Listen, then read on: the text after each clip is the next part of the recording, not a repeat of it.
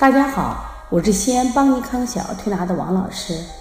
昨天我给优家文化的妈妈们讲了一堂课，其中有个姥姥问到我说：“老师啊，我们的孩子患了支原体肺炎已经一个月了，按照医生的嘱咐，也整整吃一个月药了，为什么效果不好？”我就问到他，我说：“你吃药的时候吃肉了没有？”他说：“吃了。”我说：“一边吃肉一边吃药，效果肯定不好。”在这里先给大家普及一下支原体肺炎。我们经常说的感染有分细菌感染和病毒感染。那么支原体感染既不是细菌感染，也不是病毒感染，它是一种微生物感染。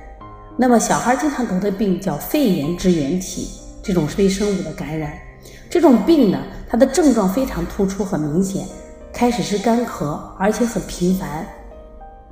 一般在咳嗽的时候呢，还会有这种伴随着高烧。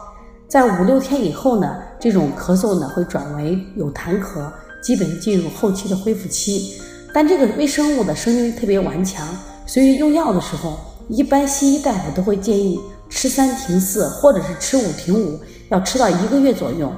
如果药量呢，这个没有吃够足疗程，它的治疗效果也不好。那么，如果在吃药的过程中还一边吃药一边吃肉的话，会大大使它这个药性打折扣，治疗效果不好，那么会贻误病情，让一个急性病会变成慢性病。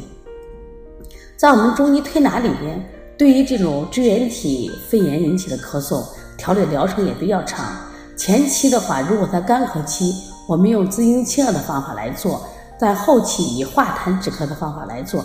但是呢，不管哪种方法，我们在饮食上都是要求清淡。